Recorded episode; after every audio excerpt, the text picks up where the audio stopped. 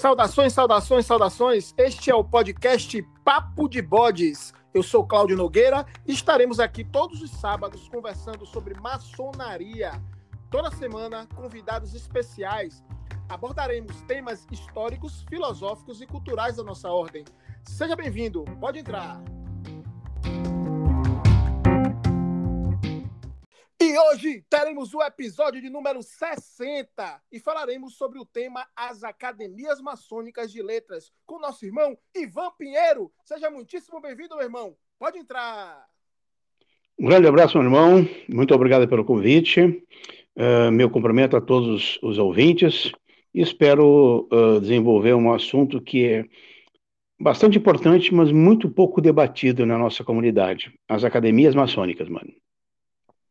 Verdade, meu querido. E nós que fazemos parte de uma academia maçônica, que é a daqui do, do Bahia.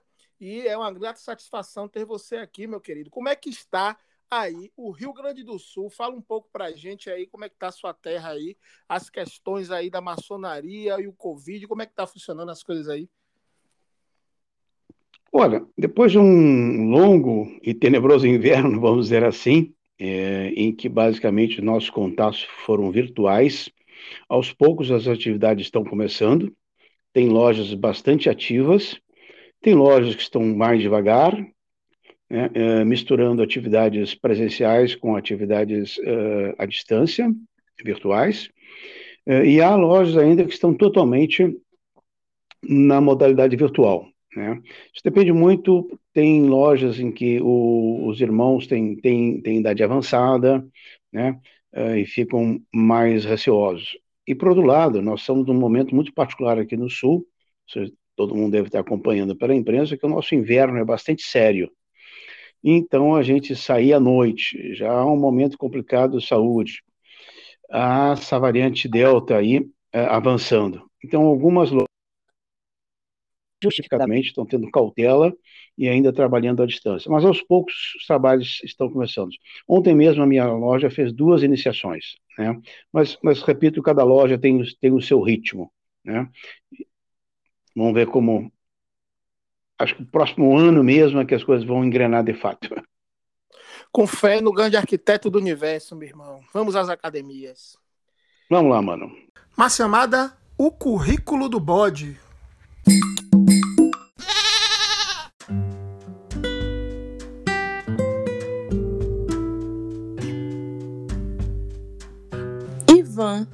Antônio Pinheiro. É mestre maçom da loja Mário Juarez de Oliveira, número 4547, do Grande Oriente do Brasil, do Rio Grande do Sul. Rito escocês retificado. É membro da loja de estudos e pesquisas Universo, número 147, das grandes lojas maçônicas do estado do Rio Grande do Sul e também da loja de mesa Victor Meirelles. Colabora com artigos em diversas revistas maçônicas em todo o Brasil e é membro correspondente da Academia Maçônica de Letras, Ciências, Artes e Ofícios do Grande Oriente do Brasil, Bahia.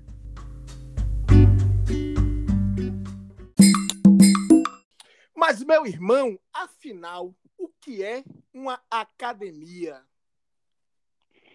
Bem, a academia é um espaço plural, né?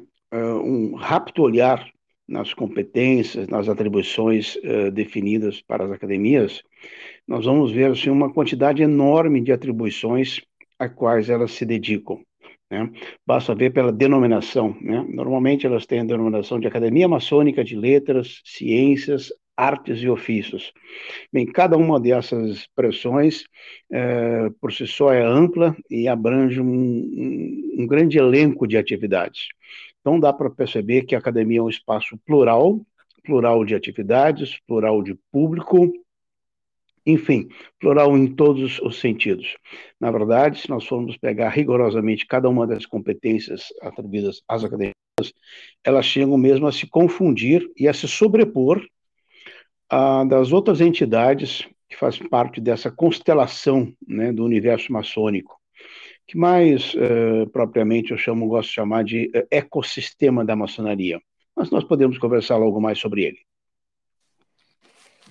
Beleza, meu irmão. E se a gente for falar um pouco daqui da história, a gente sabe que essa coisa de essa atitude, vamos dizer assim, de pessoas se organizarem é, em busca, em prol do conhecimento, é, é, coisa que se perde na poeira do tempo. Não sabemos exatamente. Mas eu acredito que há na história alguns movimentos, alguns momentos de destaque em que a gente pode aqui talvez elencar. Eu queria que o irmão traçasse assim para a gente uma linha do tempo das academias, né? como é que esse tipo de organização começa. O Mano tem 100% de razão e, de fato, essa, a, essa iniciativa de formar academias, de espaços plurais de pensamento, é muito antiga. E tem tudo a ver com a da maçonaria, né? nós temos várias vertentes, mas uh, acabam passando por, por, por Pitágoras. Né? Então, Pitágoras, né, era o, acho que todos conhecem a história, não, não vou repetir aqui, mas do século V, VI antes de Cristo, né, tem um papel muito importante na maçonaria, sobre diversos aspectos. Uh, fundou uma das primeiras academias né, na cidade de, de Crotona, Itália, né, depois de viajar pelo mundo todo, o mundo da época, evidentemente, né, uh, fundou essa academia. Mas antes deles mesmo, a, a, casa do seu, do seu professor, Tales, né, o Tales de Mileto, aí já estamos já no século VII a.C., também era um espaço que recebia viajantes e preparava as pessoas na, nas artes, na, na, filosofia, nos saberes da época, né? Pitágoras tem, tem ainda uma, uma, uma peculiaridade, que a academia dele era uma academia iniciática, se nós formos ver né, a que se dedicava a academia de Pitágoras, né, é muito, muito parecido com o que hoje se dedica à maçonaria.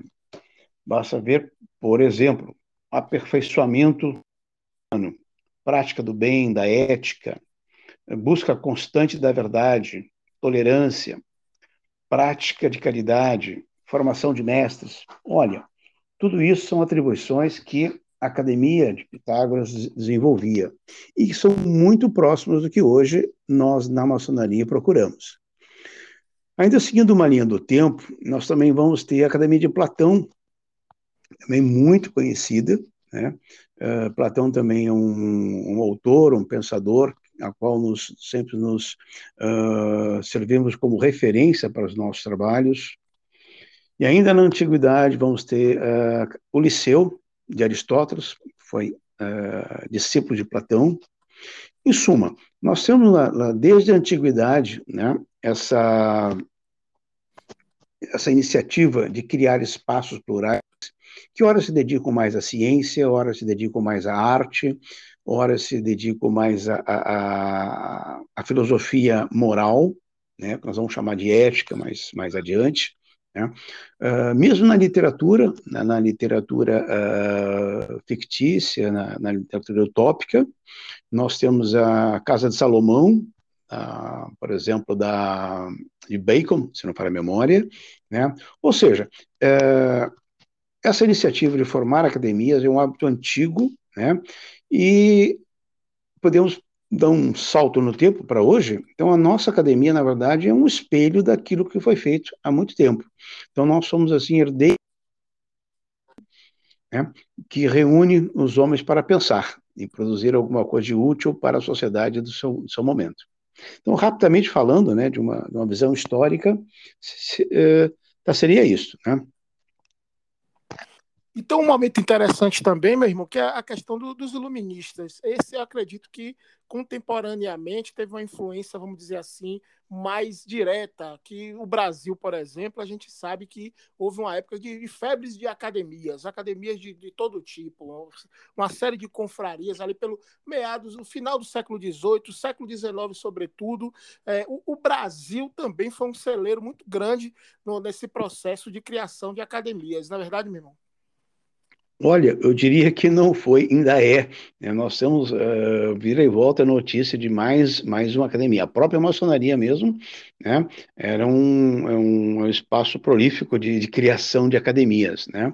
Porque essa, acho que essa é, é, da natureza humana, né? o processo de, de, de investigação. Né? Isso, isso, isso é histórico. Né? Realmente você lembrou os iluministas, né?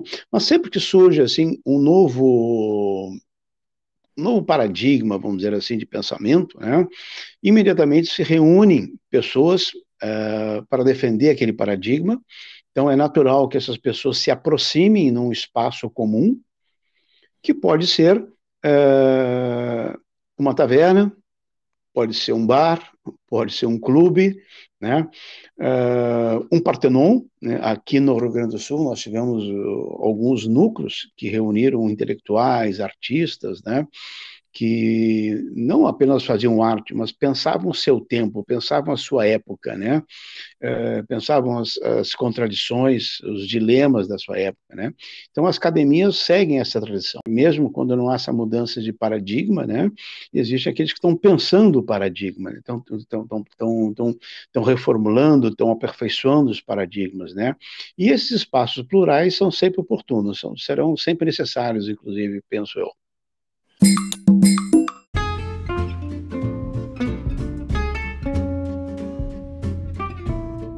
Apoio Cultural www.comotal.com.br Artigos maçônicos. É verdade, meu irmão. Eu, inclusive, tive a satisfação recentemente de editar há pouco o livro Patronos da nossa academia, a qual participamos e, inclusive, tinha um artigo do irmão, um artigo muito bom, falando sobre a questão das academias, que foi, inclusive, o motivo para a qual eu convidasse o irmão para participar desta é, entrevista. E eu queria justamente falar desse, um pouco desse artigo, meu irmão. E o, a tônica do seu artigo falava justamente sobre qual o papel da Academia Maçônica de Letras. É, meu irmão, uh, gostaria de voltar ao que eu disse no início, que veja bem, eu vejo a, a Academia Maçônica como mais uma estrela nessa constelação, né? Ou então mais um, um agente no ecossistema da maçonaria.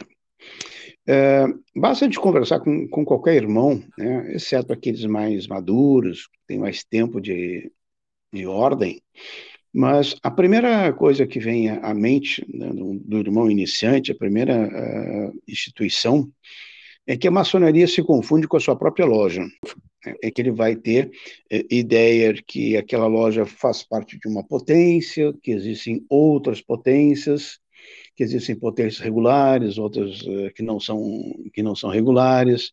Em suma, ele vai tendo noção de que o universo da maçonaria é, vai muito além da, da sua loja.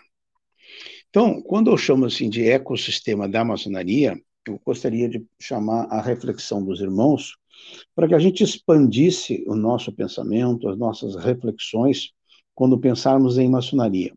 Pensarmos nas atividades da maçonaria, nos, no, nos seus propósitos, né? sobretudo naquilo que ela entrega à sociedade. Então, a loja é, o, é a célula máter, vamos, vamos dizer assim, o ponto de partida, mas em torno dela se organizam várias instituições de diversos níveis e eu agora vou pedir licença para falar sobre algumas, alguns elementos desse ecossistema, para mais a, adiante me dedicar, então, à academia propriamente dita. Né? Então, dentro desse ecossistema, nós temos as lojas, as lojas simbólicas, Agora, mesmo entre as lojas simbólicas, existem lojas diferenciadas, por exemplo, nós temos as lojas de estudo e pesquisa. Né? Então, são lojas que também são vinculadas a uma potência, mas que têm uma, um papel diferenciado na formação dos irmãos, na disseminação do conhecimento, mas isso só com o tempo que o maçom, né, só depois de iniciado e já em grau de mestre, que ele vai poder participar dessa loja. Então, observa que na própria ambiente, no próprio nível do simbolismo, já há alguma diferenciação. Mesmo entre as lojas simbólicas, por exemplo, existem umas lojas diferenciadas, existem as lojas universitárias, lojas acadêmicas, né, que são formadas por, por uh, em geral, estudiosos, jovens, tem todo um perfil diferenciado de trabalhos, de estudos, né? Então, o maçom deve começar a perceber que existe uma alguma coisa mais do que sua loja, né? Alguma coisa mais que difere as lojas que simplesmente a adoção de um rito, né? Além das, das, das lojas de, de estudo e pesquisa, né? perdão, das lojas simbólicas, né? Todo mundo sabe, por exemplo, que nós temos os graus filosóficos. Então, é um outro, um outro elemento, um, um outro corpo que constitui esse, esse ecossistema maçônico. Né? Além do, do, das lojas, eh, das lojas e dos, e dos graus filosóficos, né, chamados corpos, mais ou né?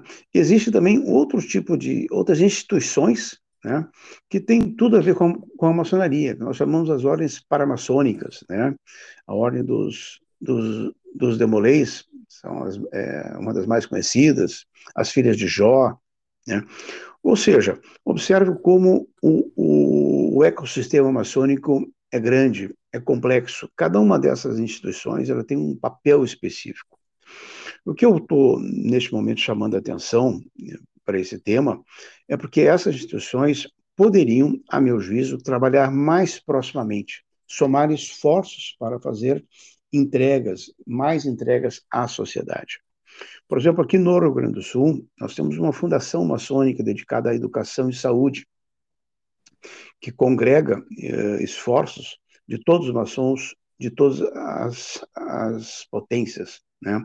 Nós, particularmente, temos um acordo aqui entre, entre as potências, as três potências, né? um acordo de, de irmandade, de parceria, então, nós não temos aquelas resistências de visita como existe, já, já existiram, hoje já é bem menor isso, né? É, de intervisitação de, de, de, potências distintas.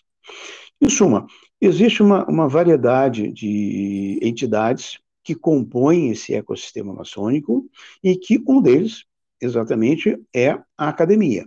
Né? Então, deixei por último a academia, que aqui nos interessa mais, mais de perto agora, como o Mano já disse, nós somos confrades né, nessa mesma academia, com muito orgulho, foi recentemente fundada, tá? e ela se propõe, exatamente como eu disse antes, a ser um espaço plural. Né? O que nós observamos, né, é, pelo noticiário maçônico, dizer assim, que muitas vezes a academia, por ser tão amplo a sua, a sua área de, de atuação, ela infelizmente se presta muito mais como um espaço de, de concessão de honrarias, né, para algumas pessoas, muitas delas meritórias pelo trabalho dedicado à ordem, né, sem dúvida alguma merecem, e a academia é um espaço de você é, fazer esse, esse, reconhecimento, mas também elas podem ser instrumentalizadas para outras finalidades. Então, acho que isso tudo nós devemos estar atentos, os maçons de modo geral, para que essas entidades realmente cumpram o seu papel, que é aquele papel que não é novo. Né? Como eu disse, vem lá da antiguidade, isso é um espaço plural reunir os visitantes, reunir os pensadores, uh, instruir. Eu acho, por exemplo, que as, as academias têm um papel extremamente uh, relevante, podem vir a desempenhar, no esclarecimento à sociedade do que é a maçonaria, do que faz a maçonaria. Todos os estudos revelam que há um grande desconhecimento da sociedade do que é a maçonaria. Mais do que desconhecimento, muitas vezes há um juízo equivocado do que é a maçonaria. Né? Então, a, como a academia não tem essa preocupação de ritualística, de sinais, toques, etc., né, ela pode perfeitamente criar uma agenda uh, inovadora, uma agenda de participação, uma agenda lúdica, junto aos públicos, quando eu digo públicos, são os públicos mais idosos, um público mais intelectualizado, a um público jovem, né? Inclusive, as academias podem, junto a esse público jovem, uh, desenvolver atividades lúdicas, em que, através de jogos, por exemplo, algumas dinâmicas, né, uh, inclusive prospectar futuros quadros, por que não? Né? Pode, inclusive, fazer oficinas as academias podem fazer oficinas de capacitação. Então, as academias, partindo do, do, do, da cultura maçônica, né, por exemplo, da construção, construção e alvenaria, pode ser alguns cursos de, eh, de capacitação inicial, tá, de, tá, de aprendiz, uh, marcenaria, carpintaria, enfim, as atividades eh, ligadas às artes e ofícios né, à construção. Então, as academias têm esse papel, né, fazendo exatamente o que as lojas trabalham no plano simbólico, nós podemos trabalhar no plano prático, no plano dos ofícios, né, e levando à sociedade uma resposta e uma imagem muito positiva da ordem. Né. Então, isso dificilmente seria feito, por exemplo, eh, numa loja de estudo de pesquisa, não, não, jamais poderia ser feito numa loja simbólica, mas numa academia como a Sons pode ser feito. Né? Então vejo que a, criação de mais uma mais uma academia maçônica é também uma, uma renovação uh, da esperança de que tenhamos assim mais uma ponta de lança da, da ação da maçonaria prática, né? que eu me refiro, e não a maçonaria simbólica que nós temos em loja. Irmão, é, essa questão de uma academia né, maçônica ser de ciências, artes, letras, ofícios e mais um monte de coisa, isso não atrapalha de uma certa forma, não, porque você abre aí um precedente para, na verdade, qualquer um entrar. E, na verdade, existe sim uma seleção, existe vamos dizer assim, um nível e acaba, às vezes, sendo utilizado essa, essa abertura para fins políticos, para fins de, de, de é, dar apenas, é, vamos dizer assim, é, honrarias, às vezes até quem não merece, por, justamente por articulação política. Essa coisa desses nomes todos agregados atrapalha de alguma forma? Qual a sua opinião sobre isso? Olha, eu acho, eu acho que é procedente a, a sua observação. Há esse risco, e pelo que eu vejo, né, algumas notas que a gente recebe pelo WhatsApp, né, uh, realmente uh, existe essa, esse uso, diria assim, exagerado da uh, das academias como um espaço de concessão de honrarias. Eu não tenho nada contra, eu acho que, eu acho que pode, mas é um espaço, repito, que poderia ser usado com muito mais proficiência para outras atividades. Eu diria que isso é de, de menor importância, essa, essas, essas concessões. Por exemplo, uma academia, né, ela sendo uma, uma associação, uma pessoa jurídica tipo associação, o nada impede que, que, que fosse uma fundação também, e sendo uma entidade de interesse público, ela pode recorrer, solicitar ao poder público, né, das diversas esferas, e é importante que diga-se que o que é de interesse público varia conforme seja o município, o estado ou, ou a União, né? mas as, as leis são, são muito parecidas, as exigências são parecidas, mas não são iguais. Mas o fato é que, uma vez cumpridas essas exigências, a academia poderia desenvolver atividades totalmente afins, repito, com a finalidade maçônica, que é na área da educação. Né? Uh, nós na, na maçonaria, vários textos comentam né, que nós devemos selecionar os, os melhores homens e, e, e melhorá-los ainda mais. Né? Ora, por que não a maçonaria fazer um trabalho mais assistencial junto a um público mais necessitado? Né? Temos pessoas que têm uma, uma, grande formação nos seus ofícios, advogados, engenheiros, enfim, é, contabilistas, que poderiam perfeitamente prestar o suporte de orientação a entidades da sociedade que necessitam desse apoio. Eu acho que seria um papel uh, dignificante das academias, um papel que mostraria uma agenda positiva da maçonaria, né? ela deve ser discreta no que diz respeito à sua doutrina, sua, ao seu simbolismo, mas nesse ponto eu acho que ela pode ter uma, uma, uma ação mais ostensiva no sentido de mostrar o lado positivo da academia. Se, por outro lado, esses espaços, em razão do que o irmão disse, dessa amplitude de competência, forem utilizados para outra finalidade, bem, aí acho que nós vamos estar perdendo, né, uh, nos desgastando junto à sociedade e, sinceramente, perdendo tempo comendas e prebendas uh, não deveria ser a preocupação maior do maçom. Verdade, meu irmão, mas na prática, às vezes, a gente vê muito eh, as academias surgindo e tudo mais, e a produção acadêmica em si muito devagar e às vezes até inexistente. Muitos irmãos, é, quando chegam à academia, ficam naquela postura assim: pronto, agora eu posso sentar com a minha é. medalha na minha cadeira, porque eu sou um imortal. É, é mais ou menos assim, irmão. Tem muito essa coisa da pompa social do que do objetivo real de produção de conhecimento. É verdade, meu irmão. Eu digo assim, eu acho que todos nós, né, nós agora somos membros, somos confrades da mesma academia, eu acho que o nosso papel é zelar para que não uh, a gente não entre por essa senda, né? Eu também me preocupo, mas, era, mas essa é, é, é, é, um vício da natureza humana e que nós vemos também não só nas academias, né? Nós vemos também uh, muita gente vai para os graus filosóficos também a busca de, de de mais um colar, de mais uma comenda. Né? Muitos fazem os graus paralelos também, eh, que não tem outra finalidade que não esse, né? mais um colar. É, claro que a ideia não é essa. A ideia é quando se cria, se faz um grau paralelo, um, um grau de mar, canal, arco real, assim, é de estudo. Mas na prática, o que a gente percebe muitas vezes é que são meramente é, mais um avental mais uma comenda. Então, esse risco que o irmão comenta, ele não é exclusivo da academia, embora seja muito próprio da academia.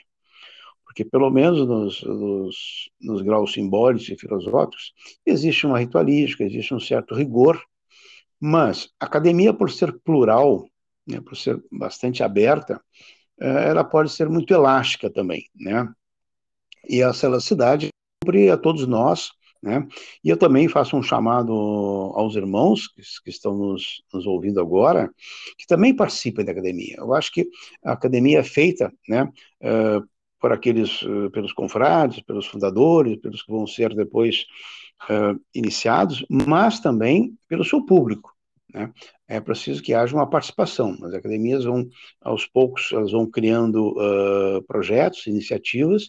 É importante que haja participação, haja cobrança porque parte desse comportamento laço, né, que em algumas academias acontecem, exatamente pela ausência de participação e cobrança. Daí que eu, eu, refiro ao ecossistema da maçonaria. Nós não podemos pensar apenas na nossa loja. Tem uh, outras entidades, repito, os demoleis, as, as fundações uh, de assistência, os graus filosóficos e as outras entidades que nós podemos trabalhar juntos, né? e a academia é mais uma. Então, se todos pensarem é, nesse conjunto e desenvolver os seus projetos, quando pensarem nos seus projetos né, de entrega à sociedade, ah, no sentido de como melhor articular todos esses, esses órgãos, né, acima das vaidades, acima das reservas de mercado, reservas de competência de cada uma delas, eu acho que todos nós sairemos ganhando, uh, como indivíduos, como pessoas, maçons, mas, sobretudo, a entrega que nós temos o compromisso de levar à sociedade. Né? Então, se uh, há uma tentação, vamos supor, natural dos, dos homens, né, uma vaidade natural, né, de, de oferecerem e, e, de aceitarem, de serem seduzidos por essas comendas. Por outro lado, eh, se houver uma cobrança e uma participação ativa do, do, do quadro geral, né, do, dos maçons, né, eu acho que isso tende a, a diminuir, né, fica-se até a ser constrangedor, né. Essa é o, é o que eu penso, eu trabalho nessa linha, né, é, depende de todos, e não de apenas um. Verdade, meu irmão. E não é só as academias. Basta você aí, ouvinte, lembre da sua própria loja. Qual o mestre que ainda está apresentando o trabalho? Qual o mestre que está dando palestras, participando ativamente com todo esse, esse movimento maçônico virtual que está acontecendo, ou mesmo que não seja virtual, o físico? Qual dos mestres você se enquadra neste mestre, meu irmão, ouvinte, é por aí, meu querido. Pedreiro, vamos acordar, tem que produzir.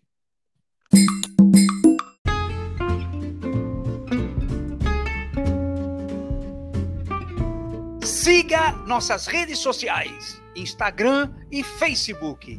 Papo de Bodes.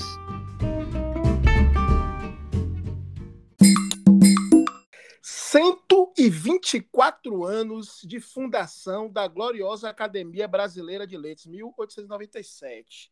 Mas no Brasil, a cada dia, vemos uma falta de incentivo à cultura, à arte e à produção científica. Se pensarmos em maçonaria, a gente sabe, né, meu irmão, que pouco são os irmãos interessados na questão de produzir livros, textos, enfim.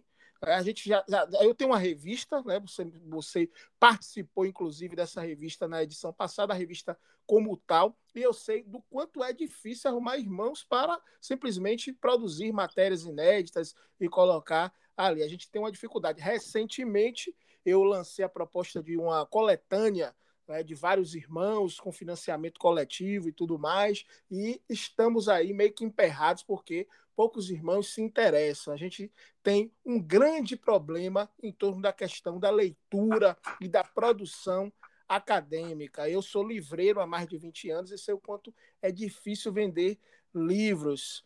Meu confrade, por que, que a gente é assim? A produção maçônica acadêmica tem futuro? Olha, há várias explicações para isso, meu irmão.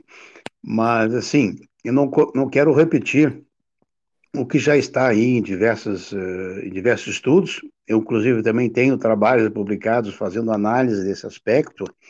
Mas eu estou muito otimista, mano. Eu acho que a pandemia nos trouxe muitas coisas ruins, mas, por outro lado, abriu algumas portas.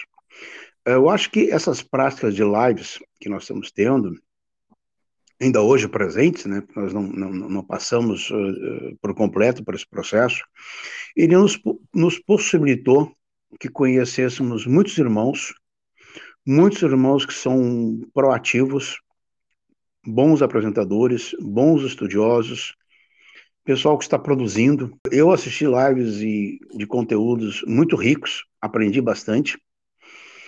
E tenho a impressão seguinte: daqui para frente, vários irmãos também devem ter tido a mesma experiência que eu tive. E eles, ao voltarem para as suas lojas, eles vão se perguntar: por que, que na minha loja não se faz as mesmas reflexões, os mesmos estudos que eu participei quando estava em casa? Sentado no meu sofá, tranquilo, com conforto, eu aprendi muito mais do que, quem sabe, estou aprendendo hoje aqui na minha loja. Isso talvez uh, provoque algumas lojas, algumas administrações a repensarem as suas rotinas, repensarem como gerenciam as suas lojas, como fazem a, docência das suas lojas, qual o grau de participação dos mestres na orientação dos, dos trabalhos, não só na orientação dos aprendizes e companheiros, mas também apresentando trabalhos de lavra própria para servirem de exemplo, de estímulo aos humanos. Então, de modo que realmente o irmão tem razão quando comenta o nosso passado como maçons. O irmão Kenyon tem vários trabalhos que demonstram muito claramente que o maçom lê pouco, escreve pouco. Né?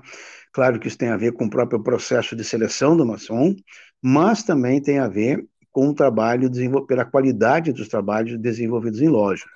Né? E aí, lamentavelmente, tem que reconhecer que se um aprendiz né, não é exigido né, na sua formação, chega facilmente a companheiro e depois a mestre, ele, quando for mestre, também não vai ter condições sequer de exigir dos, dos novos aprendizes. E aí se gira, infelizmente, um círculo vicioso. Né? Mestres mal formados também não vão ter condição de formar bons aprendizes e companheiros. Mas acho que, repito, a, a, a pandemia nos proporcionou essa experiência, para mim foi única. Eu conheci vários irmãos, inclusive os irmãos da Bahia, eu conheci através desse caminho, né?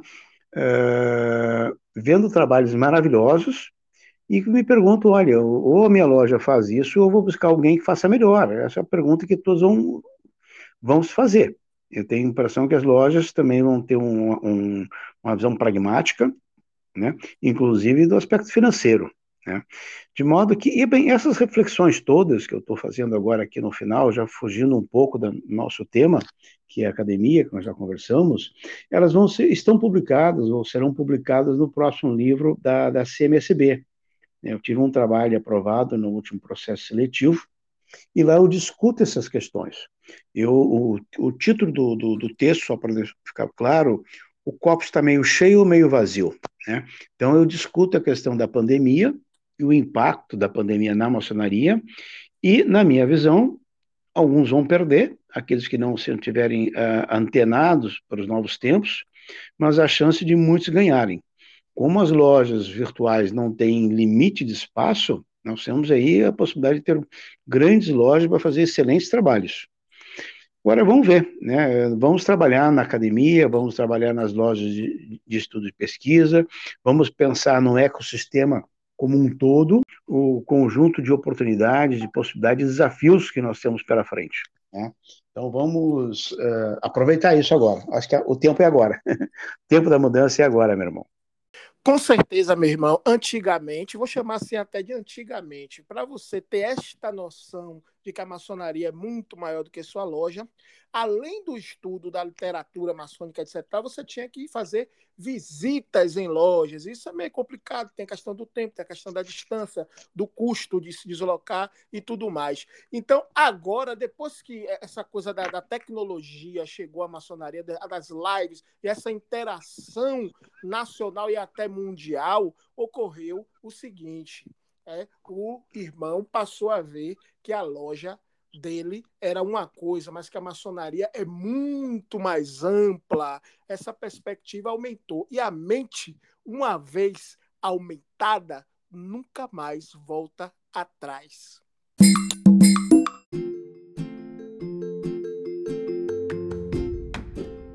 Mestre Arroio, o que é que eu faço para eternizar o pensamento? Escreva um livro Acesse www.editorareligare.com.br. Nós ajudamos você nessa difícil empreitada. Ninguém escreve um livro sozinho.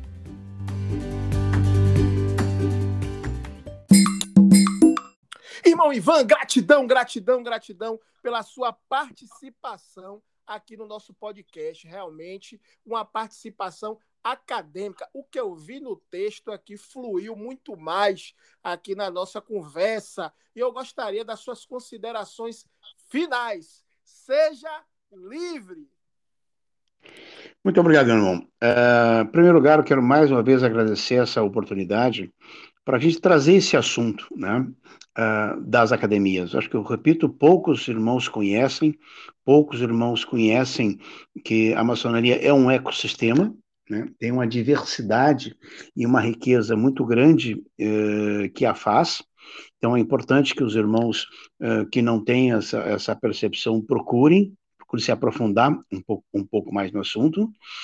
Uma academia é um espaço plural, conforme dito, vem de uma antiguidade já que é, tem tudo a ver com a nossa própria história da maçonaria, portanto, é uma antiguidade muito atual, muito contemporânea e vice-versa. Tá? Então, convido os irmãos a participarem deste movimento e que a maçonaria, para mim, só tem sentido realmente se ela for, uh, se você estudar, se você entender. Na verdade, você só consegue levar a maçonaria à prática, seja como um processo de transformação interno, de crescimento interno, quanto de entrega à sociedade, se realmente houver uma, uma preocupação reflexiva né? Então, nós, estamos, nós convidamos lá na academia, inclusive, eh, para receber trabalhos de todos os irmãos que se disponham a, a produzir, a pensar, não só na academia, o próprio Mano Cláudio comentou que uh, tem uma revista, né, uh, como tal, então também ele gostaria de receber as, as, as reflexões, Uh, e o saber, meus irmãos, ele tem essa característica, né? nós temos que, uh, ele vai se construindo e crescendo sobre si mesmo. Tem ter essa, essa característica de ser uma, um, uma produção coletiva. Existem alguns insights individuais, mas quando a gente compartilha esses insights, a outra pessoa imediatamente já começa a ver outra coisa que enriquece o trabalho. E quanto mais nós disseminamos e divulgamos esses trabalhos, mais ricos eles ficam. E quando nós nos preocupamos, além de falar, além de fazer uma exposição oral, nós nos preocupamos em escrever, o cuidado passa a ser muito maior. né? Afinal de contas, vai ficar registrado aquilo, né? vai é, circular mundo, vamos dizer assim. Isso nos leva a pesquisar, a escrever com mais critério, com mais cuidado, e leva um, aí um círculo virtuoso, um enriquecimento cada vez maior de todos nós. Então, eu gostaria de terminar convidando a todos para participar desse movimento, que tenho a expectativa uh, só vai revigorar do, do, do, ponto de vista qualitativo a maçonaria. Podemos até perder alguns irmãos, né? mas do ponto de vista da qualidade das, das, reflexões, das entregas, eu acho que nós vamos ter uma maçonaria robustecida daqui para frente. Depende de cada um, né? São apenas ideias e o trabalho depende de cada um. Quero então deixar o meu, meu abraço a todos. Mais uma vez, meu muito obrigado, Mano Cláudio, e que sempre que tiver necessidade e oportunidade, a gente pode conversar novamente, quem sabe daqui a um tempo, para ver o que, que a nossa academia está fazendo. Um abraço a todos. Irmão Ivan, satisfeito!